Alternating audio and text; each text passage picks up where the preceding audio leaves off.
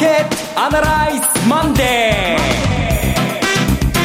皆さんこんにちは。浜田節子です。マーケットアナライズマンデーをお送りします。パーソナリティは金融ストラテジストの岡崎良介さん、はい、岡崎良介です。今日もよろしくお願いします。そして株式アナリストの鈴木一之さんです。おはようございます。鈴木一之ですいらっしゃいます。この番組はテレビ放送局の BS1212 で毎週土曜昼の1時から放送中のマーケットアナライズプラスのラジオ版です。海外マーケット東京株式市場の最新情報はもちろんのことテレビ放送では聞けないラジオならではの話など耳寄り情報満載でお届けいたします。今週は松尾恵理子さんお休みですので代わりにアシスタント浜田が務めさせていただきます。よろしくお願いいたします、よろしくお願いします、えー、先週末岡崎さん札幌に行かれていたと。やっぱり涼しかったですね。全然違いますか、こちらと。何よりもやっぱり湿度が違ってすごく過ごしやすくて、で羽田に降り立つとですねもわっと気温はねさほど高くはなかったんですけども東京の方とやっぱり湿度が違うなと。ただ、えー、そんな甘い話じゃなくないですね。あの相場は動かないですけども天候は気候はですね まあ日々刻々と変化していて台風がまた日本を襲っていて、えー、えー、大変な一日になりそうですね今日もね、はい、これからお天気急変するそうですので皆様どうぞお気をつけください。それでは番組を進めてまいりましょう。この番組は株三六五の豊か少女の提供でお送りします今週のストラテジーこのコーナーでは今週の展望についてお話しいただきます。いや、これはね、あの、なんて言いますかね、みんなじれったいと言いますか、まあ夏枯れかと、どんな表現でも何でもいいんですけども、こじれて決まったこと。で、いわゆるくどい相場になってきましたね。2万円が、まあ当たり前ですけども、2万円が通過点に過ぎないなんていうことはもうみんな言わなくなりましたけれども、しかしかといって2万円がゴールかといえば、これから先どうしていいのかわかんないと。はい、で、実際ですね、なかなかこう、次の一手というのを、打ってるんでしょうけれども、政策の方も。で、金融政策の方も発表してるし、経済統計もそれなりのものが出てるんですけども、日本株については次の一手が踏み出せないような展開になってしまった。うんえー、為替どっちへ動くんですかと、えー、アメリカまだ強いんですかと、で、金利政策どうなるんですか誰か何とか教えてください。みんなまあこういう街の姿勢の中で、まあ8月もこれまた第2週を迎えているというというような展開ですね。まあこういう状況なんで、あの、戦略的には変える必要もないかなと思うんですよ。はい。くどくなって、もう、根負けしそうな感じなんかもしれませんけども、やっぱりまあこれ、押し目を待つ展開であって、で、ここをうっかり乗っかってついていくわけにはいかないなと。まあ、通過点だという人は通過点で、まあ、また先行きの見方を見直すのかもしれませんけども、基本的には一回壊れないと、上には戻れないだろうと。上には、この上を登ろうと思ったら一回崩れなきゃ無理なんじゃないのかなと。その崩れ方というものが、まあ次の一番大事な予測しなきゃいけないところなんじゃないかなと思います。週間の戦略的にはやっぱり、先週、先々週と、もっと同じことばっかり言ってますけどね、戻りを売りながら、まあ安値を待つ、下値を待つ。まあ、ね、手堅い人はもうすぐ2万円を割れたところですぐカバーしてるのかもしれませんけどね、そういう展開が続く1週間になるんじゃないかと、私はそんなふうに予想します。先週のテーマとしてはは内閣改造、そしてアメリカの雇用統計、まあ、企業の決算発表とありますけれども、それでもなかなか動かないという。あのね、例えば、決算についても驚いた方な、驚くべき数字といいますか、はい、そういうのはあまり出てこなかったように私は思います。うんそれからまあ、えっ、と、雇用統計に関して言うと、はい、ちょうど合格点みたいな感じで4.3%、20万9000人の2.5%ということで、ほぼ予想通り。で、これで9月の FOMC でバランスシートの縮小入るだろうというところが見えました。で、内閣改造、お友達内閣ではなくて仕事に内閣だと言いました。で、支持率が3ポイントないし4ポイント上がりました。さて次は何だろうと、こういう感じですね。で、えー、いろいろこう追っかけて追っかけていくと、テレビでも言いましたけども、トランプ大統領は何にも決めないままさっさと夏休みに、長い夏休みに入るみたいですし、で、問題先送りしたままですね、株式市場の方は行き場を失った、掘り出された子供みたいな、そんなところに置かれていますよね。となると、まあ、結果的に、だから、だからどうなんだっていうことじゃないですけども、だから、あえて戦略を変える必要はないかなと、うん、というふうに思います。あの、最近の決算発表を見ていて、一つ思うのは、この期待しすぎて、期待に届かずに売られるっていう銘柄が増えていて、で、全然期待してなかったところに、まあ、ちょっと良い数字が出ると驚くほど、そこまで上がんなくてもいいだろうってぐらい上がってみたり。なんか、マーケット全体、世の中全体、その内閣改造にしても、その FRB に対しても、あるいは ECB に対しても、なんかみんなして、期待して、あるいはものすごい予想が張り巡らされてしまいすぎて、なかなか動けないっていうところは、なんかありませんかね、そういうところは。うん、まあ、それはもう、あの、出口に向かって歩き出しているのでね。うん中央銀行の方が、この出口に向かって歩き出したっていうことは、リスク資産を扱う人たちは、それは慎重になって当たり前なんですよ。うん、その出口に向かって日本を歩き出さないから知らん顔して動くわけにいかないんで、うんで、アメリカでまあ4兆ドルで、で、ユーロの方ももうどれぐらいですか ?4 兆ユーロぐらいいったんですかね？で、日本はというと、えー、っと、500兆円ぐらいあるわけでしょ？で、まあアメリカの方が少なくとも出口に行くので、とりあえずは、えー、安全資産が、これの、リスク資産の方に、こう、無理やり押し付けられていたお金が2兆ドル以上は動くわけですよ、これから。うん、で、2兆ドルリスク性の資産から安全資産に戻るっていうことを考えたら、2兆ドルっていうのは、まあ、例えば株式市場世界で考えたら、何兆ドルですか ?50 兆ドルぐらいなんですかね？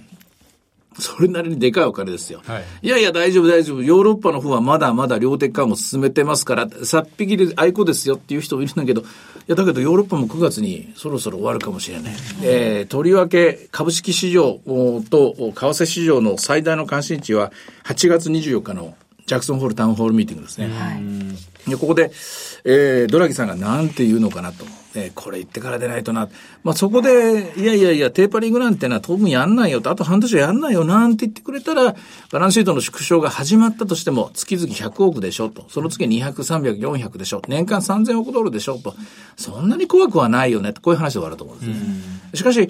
ヨーロッパの方も今600億毎月やってくれてるのを増やしてくれてるのをこれをどんどんどんどん減らしていきますよってなると、これはおいおいちょっと大きいかもしれないのってなってくると。で、おまけに日本はというと、あの例のバランスし、えっと、イールド株コントロール戦略、去年の9月の21日以降は、ちゃんと毎月毎月こんだけ買えますよってことやんないんですよね。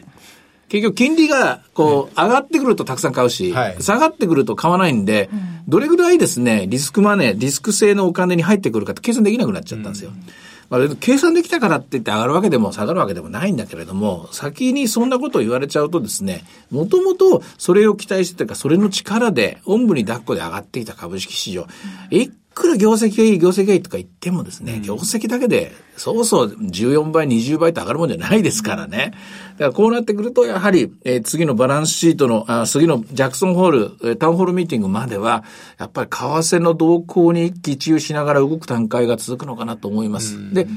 戻ります、戻りますけども、そういう中だと、やれるってところっていうのは、まず、えー、戻り売りのスタンス、これを維持するっていうところじゃないかなと思いますね。あの、そうなっていきますと、日経銀横ばいだ、膠着だって言ってますが、むしろこちらの方が正しくて、まあ、ヨーロッパも、うん、なんとかそういう動きにななりつつありますし、むしろ、あ、ナスダックもそうです。むしろただ一人上がってるニューヨークダウ、こ、こちらの方が少しイレギュラー、異常なような状況ということで、ね、いや、これはリスク性資産の中で、最もリスク値が低い、で、最も自社株買い、自社株買いの比率が多い、はい、需給的に安定しやすいのが、あの、結局ダウ30になっていくっていう構図です。例えば、日本でも今株式、株価のですね、値動きが一番荒っぽいのはマザーズですよね。どうしてマザーズかっていうと、これは一番、えー、新規の発行が多い、発行量が多いっていう、新規の調達額が多いという、需給的には緩みやすいという構造があること。それから、えー、配当が最も出ませんから、計算しにくいということ。それから、ボラティリティ、リリターンのブレに対してですね、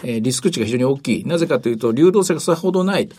で、こういうのに比べるとトピックスの方が安定してると。うん、だから、株式市場で、株式だけでですね、投資のポートフォリオを作ってる人は、じゃあ、できるだけ安全したものに動かしていくかと、こういう形になっていく。ヨーロッパ、アメリカの場合は、ナスダックから、あえー、ニューヨークダウへっていう、うん、そういうような形の資金の動きは起こりやすいという、こういう局面にあると思いますね。なるほど。そうするとニューヨークダウはこのままやはり高値はずっと続けていくというふうに見てよろしいですか、ね、どうでしょう ?8 月24日まで続くとは思えないんですけどね。えー、まあどこかで、えー、一回息切れしてくると言いますか、はい、あの、転換するところがあると思うんですが、えー、とにもかくにも長期金利が止まっちゃいますと、はい、えー、長期金利が2.25とか2.27ぐらいのところで止まっちゃうとですね、相対的に配当利回りが魅力、自社株買いが期待できる大型、はい有料株の方にお金シフトという、まあこれがまあ、最も現実、妥当性のある戦略になっていく。で、その象徴がニューヨークダウと、こんな感じじゃないかと思いますね。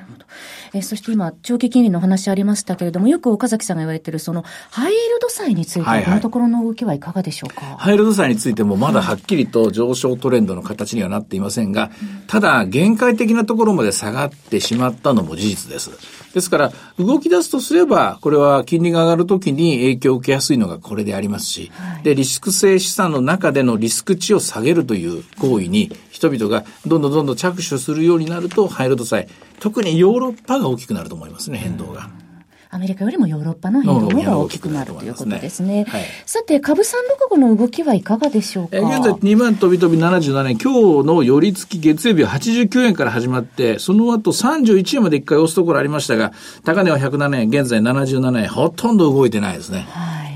えー、この株365、あの、8月11日、祝日、山の日も売買可能、ね、今週金曜日、そう、日本また祝日なんですけどね。はい。はい、あの、株365は売買できます。はい。休んでばっかりですね。海の日がね、山の日があって、今度森の日が来て川の日が来るんですかね、これね。あ、そんな 流れになるかもしれませんね。えー、株365、ニューヨークダウはいかがでしょうえっと、ニューヨークダウはですね、ちょっと待ってくださいね。はい。今いくらしてんのかな、えー、っと。あ、あの、じゃあ、大至急調べますんで、はい、え、あの、他の指標を見ておきましょうか。えっと、現物の方は、えー、こちら日経平均125円高になりました。で、ねはい、マザーズなんですが、これが1ポイント安。まあ、先週かなり大きく週の半ばに、えー、上下動いたんですが、はい、まあ、今日週明けは小幅マイナスからのスタートという動きになってます。えー、ニューヨークダウこじっかりですね、2万2000飛び91円から今日働あの始まって、えー、現在127円というところで、えー、先週の終値に比べても30円ぐらい、30、これまあ円建てなんでね、33円という言い方が正しいですね。はい、今変わりました34円高ぐらいのところで推移しています。はい。で、為替については、えー、現在。為替現在、えー、110円、ドル円は110円68銭、69銭というところです。はい。えー、先週は109円の後半までありましたけれども、今110円の68円。そうでしょうね。2.5%まで賃金上昇率が上がって、そして20万9000、そしてまあ4.3%。まあどういう意味でも金利が下がる要素は先週の金曜日のデータからは伺い知ることはできませんでしたから、はい、そうなるとドル円は先週に比べるとややこじっかりという、そういう展開になると思います。はい。今週の予定でのポイントはありますでしょうか、はい、あの、まあ東京に、日本に関しては景気ウォッチャー調査が火曜日に出てきます。えー、それからやはり、まあ今週いよいよ決算発表の、まあ、大、大ラスを迎えてくるという週になりつつありますね。はい。まあ、それと、あとは、どうでしょうね。えー、ここから先、えー、もうアメリカの決算は大体一、一段落したんですけれども、えー、本格的な夏相場なんですね。で夏っていうのは夏枯れという言葉とともに、えー、何か事件が起きやすい。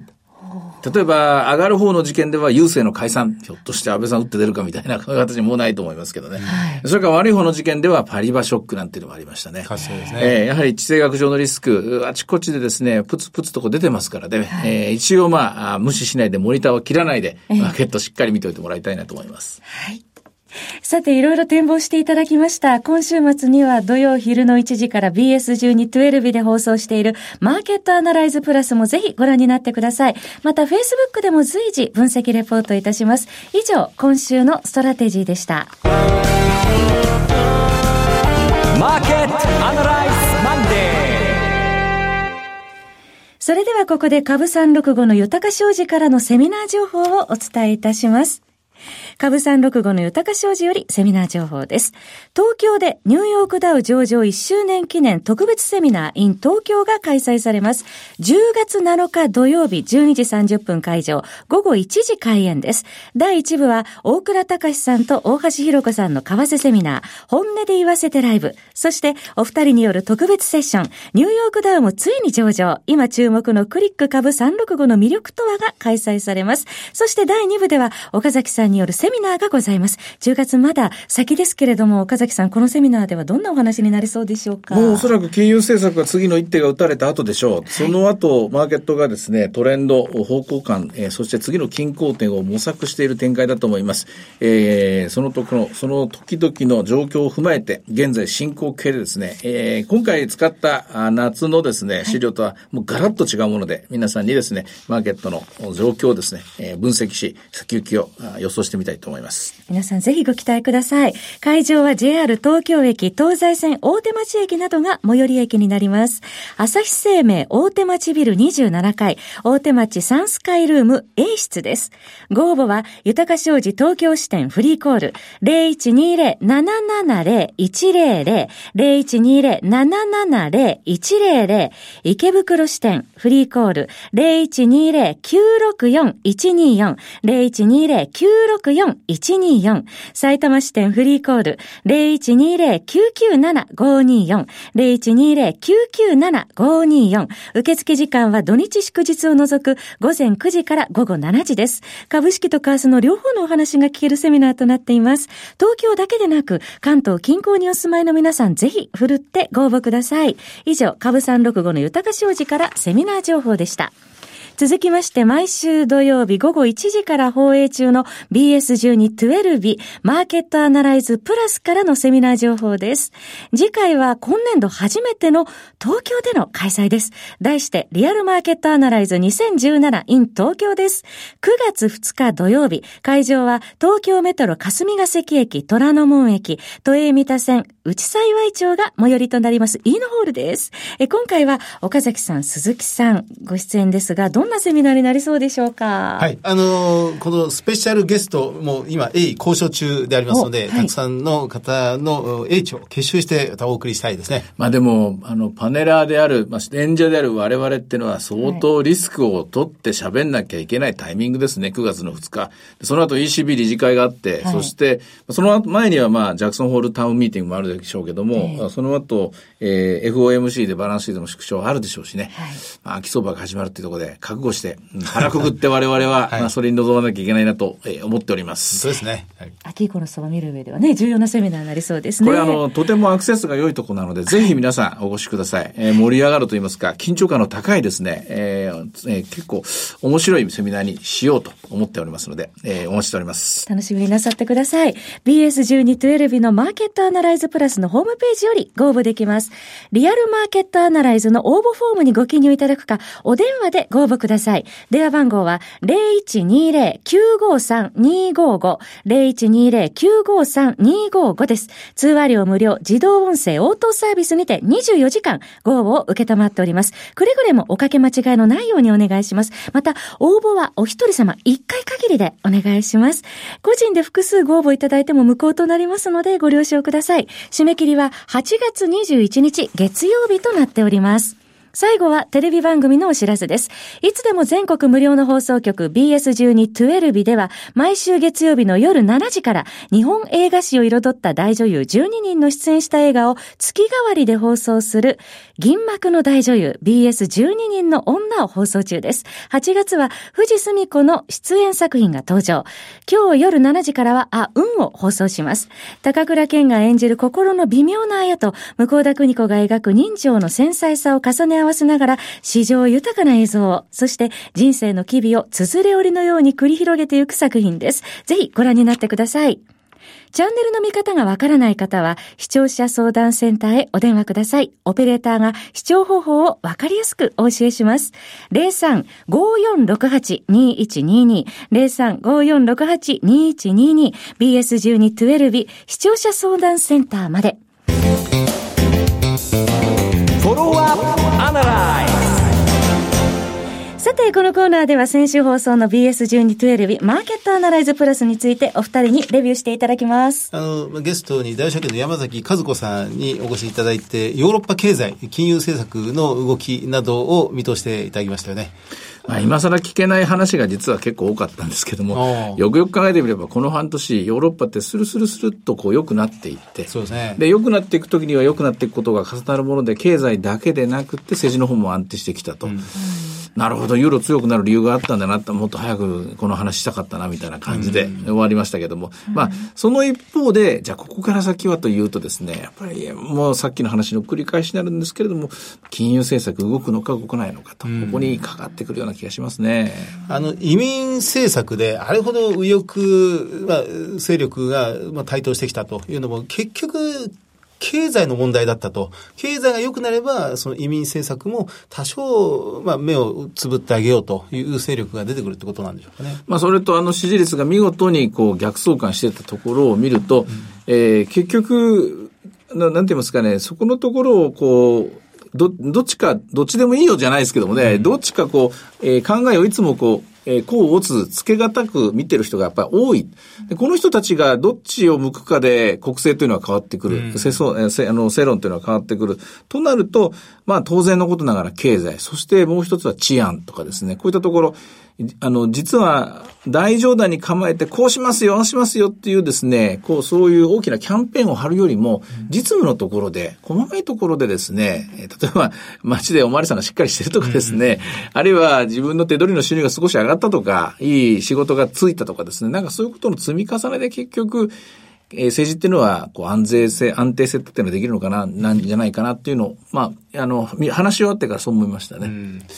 うんそうすると、翻ってみて、この日本になってしまうんですが、うん、まあこれ山崎さんのお話とまた別なんですけど、今の日本の景気そのもの、経済っていうのは、そうすると、まあ、そこそこ良いということに今なってるので、もし仮に今、仮にですよ、あの、衆議院解散総選挙なんていうものが行われたときに、アベノミクス、安倍政権に対する反対票って出てくることになるんでしょうかね。でも今、鈴木さんのそこそこ良いということになってる、そこが問題なんじゃないですか。うん、つまり、統計とかの厚生労働省とかの全国規模の、それこそ従業員5名とかちっちゃい会社から全部集めたものの統計を取れば、えー、衝撃的ですけども、6月の賃金はですね、実質ベースでマイナス0.8ですよ、去年に比べて。だから、どっかの新聞がこう持ってきたアンケート調査とか大企業だけ見てても、結局、その、えー、ボリュームゾーンと言われてる人たち、無党派層と言われてる人たちの暮らしが去年に比べて良くなってるのか悪くなってるのか、ミスジャッジ、ミスリードしてる可能性が高い。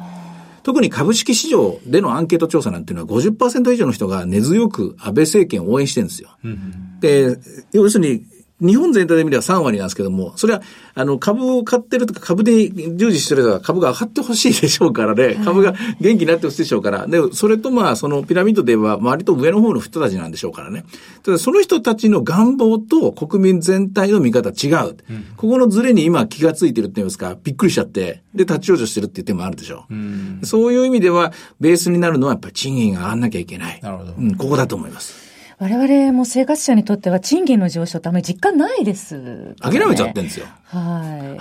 い。諦めちゃいけないんですよ。諦めちゃいけないんですけども、もうそういうことをすべて、もうそういう手段を捨ててしまったと言いますか、あの、この20年の間にそういうやり方を忘れてしまいましたからね。あの、一頃安倍政権、当初狙、トリクルダウンってずいぶん狙ってたんですけどね。はい、大企業を良くして、中小、中堅企業を良くして、中小企業を良くして、自営業を良くして、どんどんどんどんもう、その三角構造の下に下に行くように、このトリクルダウンに流れていってないってことそんないい人ばっかりですか、世の中はと。まあ、あんまりいい人、善人ばかりで もちろんありませんけどね。だって、だって得をしてるのは大企業であって、経営者であって、あるいはまあ、円安であってということで、結局そういう象徴的なところであって、なんか根本的なトリクルダウンっていうのは、もういつの時代も絵に描いた餅のような気がしますね。で、そのトリクルダウンが来なければ、当然無党派層と言われているボリュームゾーンは、えー、あっさりと手のひらを返していく。うん、これが、えー、都民がノーと言った、仙台市民がノーと言った。背景にあるんじゃないですかね。政局に関しても私たち見極め時というところでしょうかね。第三次改造内閣は、えー、さてマーケットアナライズマンデー。そろそろお別れのお時間です。ここまでのお話は岡崎亮介と鈴木和之とそして浜田節子でお送りしました。それでは今日はこの辺で失礼いたします。さようなら。この番組は株三六五の豊か商事の提供でお送りいたしました。